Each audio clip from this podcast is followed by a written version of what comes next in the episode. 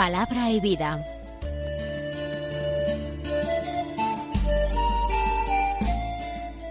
Con el padre Manuel Horta desde Sevilla.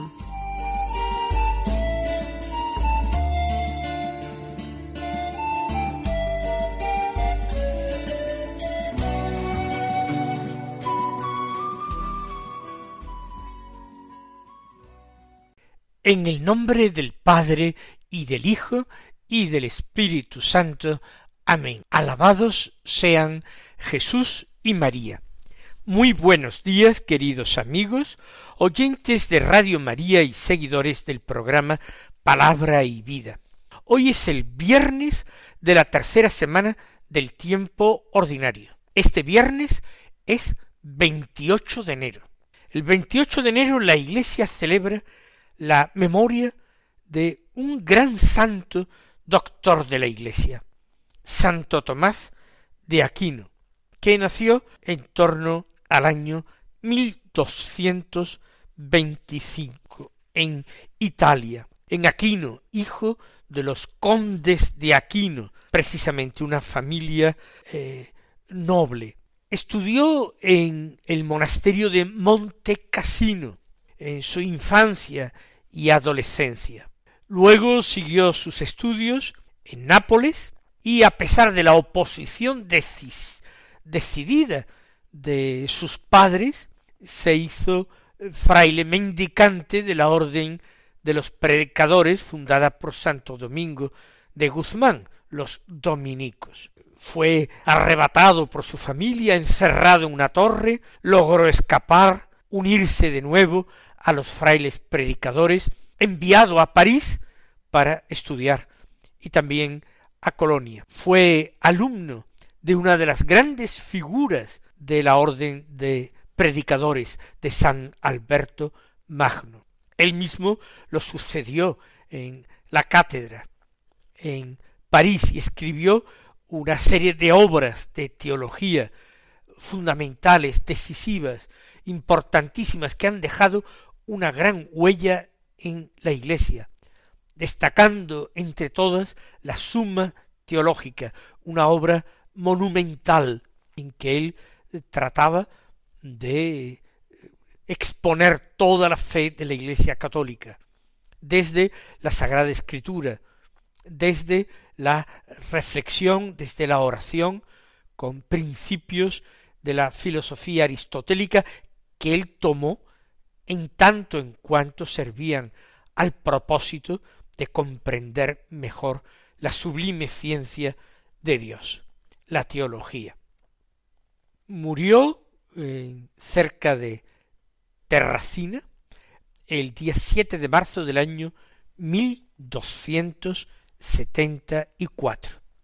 Ese eh, día se ha celebrado algún tiempo su memoria, aunque actualmente lo celebramos el 28 de enero porque en esa fecha, ya en el siglo XIV, en 1369, se trasladaron sus restos a Tolosa, donde actualmente se conserva. Es patrono de teólogos, pero también de los estudiantes. Vamos a escuchar la palabra de Dios que se proclama en la liturgia de la misa del día. El texto de la primera lectura del segundo libro de Samuel está tomado del capítulo once, versículo uno al cuatro, primera parte del versículo cuatro y después desde la última parte del versículo eh, cuatro hasta la primera parte del versículo diez y después los versículos trece al diecisiete. Como ven ustedes de nuevo, el autor del leccionario hace un mosaico entresacando aquellos versículos o partes de versículos que le interesan más o les parecen un mejor eh, lectura para los fieles que acuden a la misa les parece más catequético o tiene un sentido más pastoral. Nosotros, pues así lo tomamos. Este texto, entonces, queda de la siguiente manera. A la vuelta de un año, en la época en que los reyes suelen ir a la guerra, David envió a Joab con sus servidores y todo Israel. Masacraron a los amonitas y sitiaron Rabá, mientras David se quedó en Jerusalén. Una tarde David se levantó de la cama y se puso a pasear por la terraza del palacio. Desde allí divisó a una mujer que se estaba bañando de aspecto muy hermoso.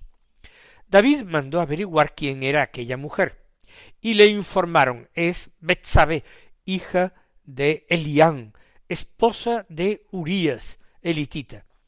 David envió mensajeros para que la trajeran. Ella volvió a su casa, quedó encinta y mandó este aviso a David estoy encinta.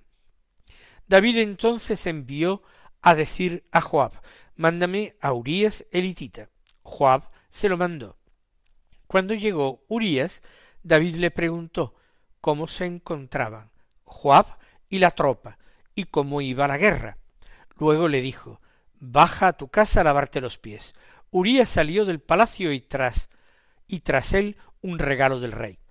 Pero Urías se acostó a la puerta del palacio con todos los servidores de su señor, y no bajó a su casa.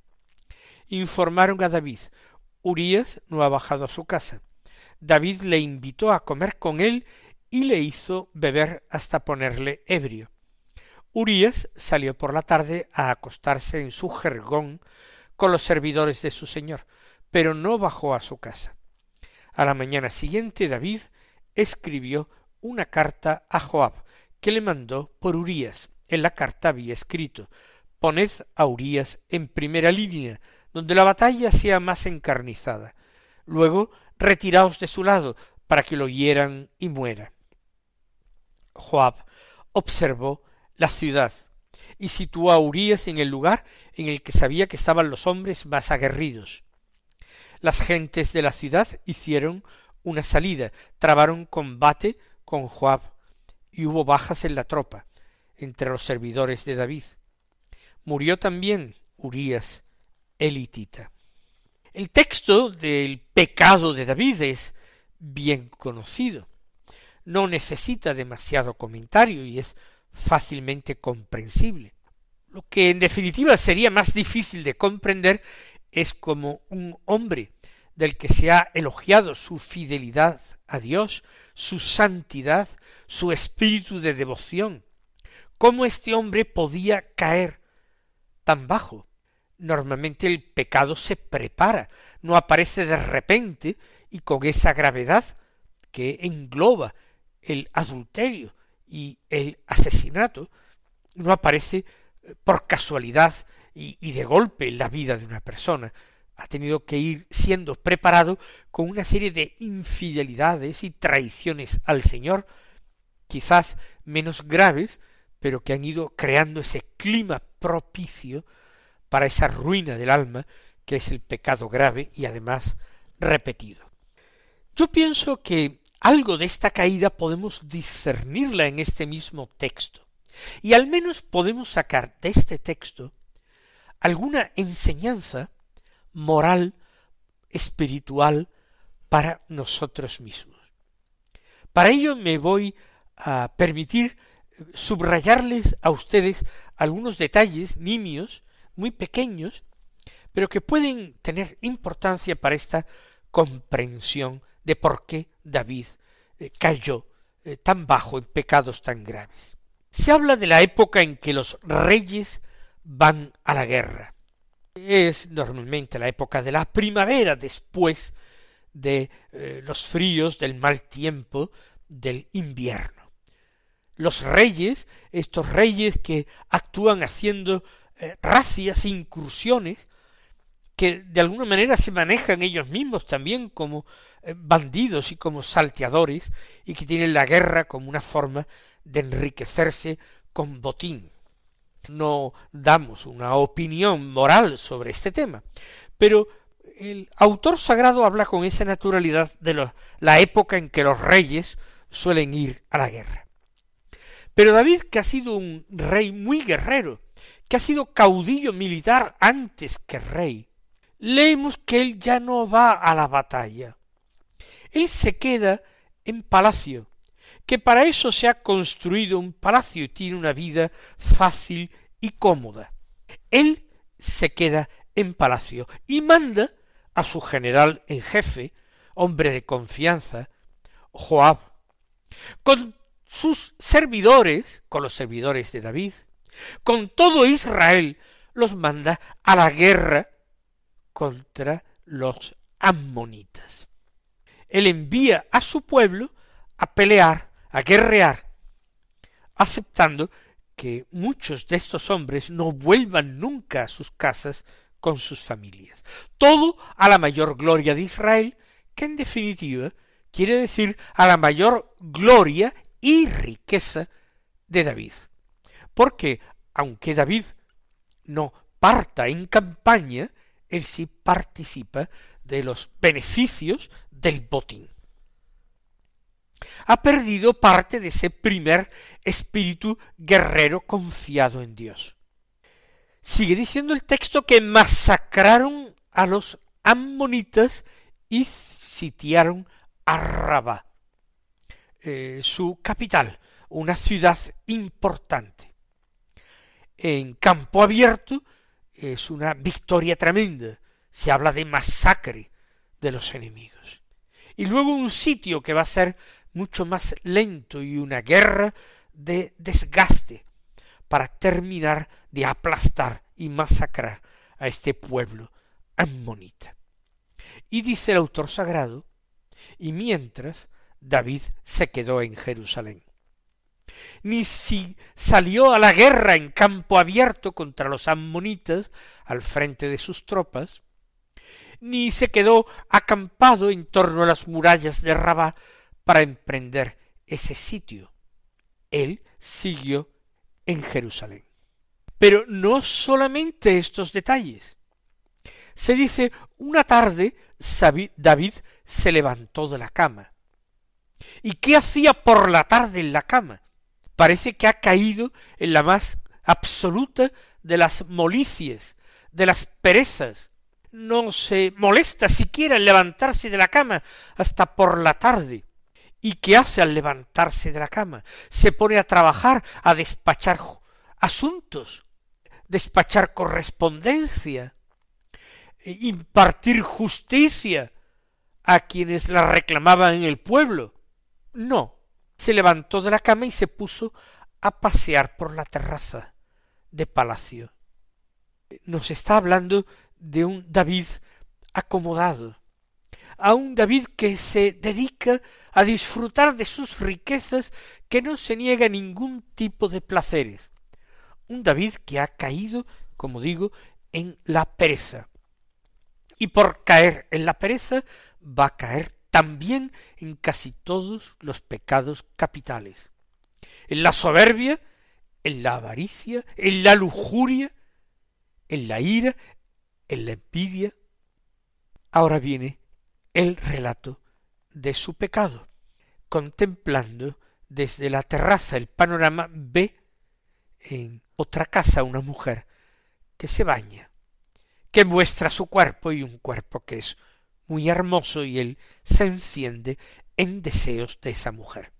Y a pesar de que le informan de que es una mujer casada y además casada con uno de los hombres de David que está en la guerra contra los ammonitas, Urías el hitita, con el mayor descaro y la mayor impunidad, David la manda traer en su casa para acostarse con ella. ¿Por qué digo que esta preparación del pecado grave eh, puede ser instructiva para nosotros y encerrar para nosotros una enseñanza de tipo moral o espiritual? Porque puede ser que nosotros que hemos vivido en nuestra vida momentos intensos, momentos de fervor, de auténtica y verdadera devoción, entendida la devoción como entrega a Dios, como entrega a cumplir su voluntad, a ponerla por obra, puede ser que terminemos cayendo en una actitud de indolencia, de apatía, que vayamos dando entrada en nuestra vida a la pereza, en las cosas eh, materiales y en las cosas espirituales, que es lo peor. Se abandona la vida de oración por la pereza, se abandona el fervor primero, el amor primero, por la pereza muchas veces. Se va dejando. ¿Cuántas personas terminan de eh, con la práctica religiosa y dejan de ir a la iglesia y dejan de participar en la misa por pereza. Ellos dicen, pero yo sigo creyendo, pero hay otras cosas muchas que le atraen y consideran algo excesivamente esforzado tener que eh, salir el domingo o levantarse el domingo y acudir a la iglesia, haga frío o calor o lluvia o nieve, para participar en el santo sacrificio del altar. Contemplan a Cristo que cuelga de la cruz, saben que es precisamente el sacrificio de Cristo, el que se renueva, se hace presente en el sacrificio del altar, y sin embargo a ellos salir de su casa, tener que caminar o conducir hasta la iglesia y permanecer allí algo menos de una hora, usualmente les parece demasiado trabajo. Y dejar la misa luego va implicando dejar la oración, dejar las buenas costumbres, ir dando cabida en nosotros a pecados veniales que cada vez se toleran más graves hasta terminar cayendo en el pecado mortal y finalmente justificando incluso el pecado mortal y diciendo que no es tal pecado y que eso uno se lo puede permitir. Es la caída hasta la ruina en que se termina perdiendo la fe, la esperanza y la caridad. Ven ustedes cómo la pereza se encuentra a veces a la base de la ruina moral y espiritual de algunos cristianos. Por tanto, el cristiano en cualquier momento de su vida hará bien por sacudirse esa modorra que tan fácilmente nos invita a dejar el esfuerzo y aceptar que la vida cristiana en todos los momentos y etapas de la vida es combate, es lucha.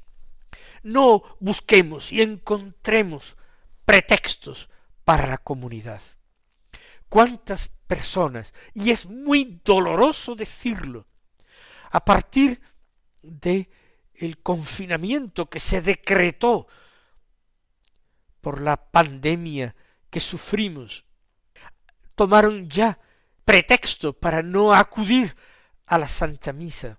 Y luego, cuando ya era posible salir de casa, cuando se abrieron las iglesias, se escudaban en que se podía acudir a la iglesia y tener que darse uno la vuelta porque no tenía entrada a la misma por medidas de precaución que nosotros no entramos a valorar, o luego ya del miedo que les daba un posible contagio, aunque no hubieran escuchado nunca que en la iglesia se produjera contagio alguno, y ya luego conformarse con seguir la misa a través de la televisión que era más cómodo, y luego finalmente para que pues ya ni siquiera ver, ver como un espectáculo la misa en televisión, cosa que ya les servía de poco.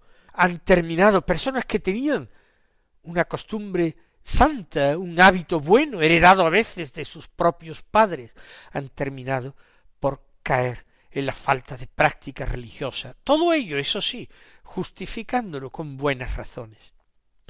Y desde luego, si perseveran en esa actitud, terminarán dejando la oración y terminarán dejando la fe. Yo pienso que la palabra de Dios nos avisa y nos advierte y David, que es modelo para muchas cosas, es también un modelo negativo y un aviso de aquello que nosotros no tenemos que hacer, un aviso para caminantes de aquello en que nosotros no debemos caer.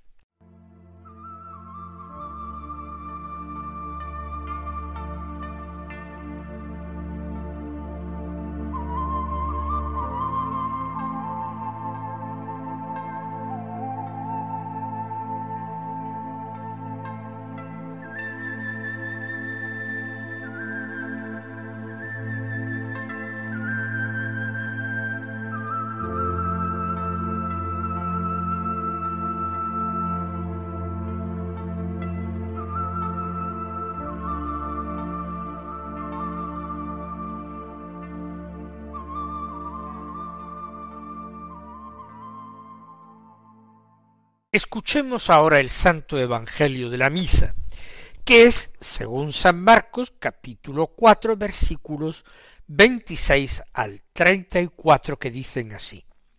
En aquel tiempo Jesús decía al gentío, el reino de Dios se parece a un hombre que echa semilla en la tierra, él duerme de noche y se levanta de mañana. La semilla germina y va creciendo sin que él sepa cómo. La tierra va produciendo fruto sola, primero los tallos, luego la espiga, después el grano. Cuando el grano está a punto, se mete la hoz, porque ha llegado la siega. Dijo también con que podemos comparar el reino de Dios, ¿qué parábola usaremos? Con un grano de mostaza, al sembrarlo en la tierra, es la semilla más pequeña, pero después de sembrada crece, se hace más alta que las demás hortalizas y echa ramas tan grandes que los pájaros del cielo pueden anidar a su sombra. Con muchas parábolas parecidas les exponía la palabra, acomodándose a su entender. Todo se lo exponía con parábolas, pero a sus discípulos se lo explicaba todo en privado. Jesús habla en parábolas y aquí en este texto expone en primer lugar la, parábola del hombre que echa semilla en la tierra y la parábola del grano de mostaza. Son parábolas que hablan del reino de Dios, aunque cada una de ellas significa eh, algo distinto, tiene su propia enseñanza. No tenemos tiempo para explicarlas. Pero en la primera parábola, la del hombre que echa la semilla en la tierra, tenemos que darnos cuenta de que aquí la tierra habla, representa a Dios. La semilla va creciendo sola, sin que él sepa cómo. La tierra va produciendo fruto, ella sola, es la tierra. Lo propio del hombre es echar la semilla, abandonar su riqueza, dejarla en manos de Dios, que es representado por la tierra, con una actitud de confianza. Si el hombre sabe tomar esas buenas decisiones, si se abandona en manos de Dios, con todos sus talentos, con sus riquezas, con sus cualidades, todo lo pone en manos de Dios y al servicio del reino. Esa tierra que es Dios le permitirá dar fruto. Pero es preciso ese abandonarse, ese dejarse, ese ponerse en manos de Dios, sin miedo a perder, porque en la lógica del reino de Dios, el que pierde, gana. Lo dijo Jesús, el que pierda su vida por mí y por el Evangelio, ese la ganará para la vida eterna. Mis queridos hermanos, el Señor os colme de sus bendiciones y hasta mañana, si Dios quiere.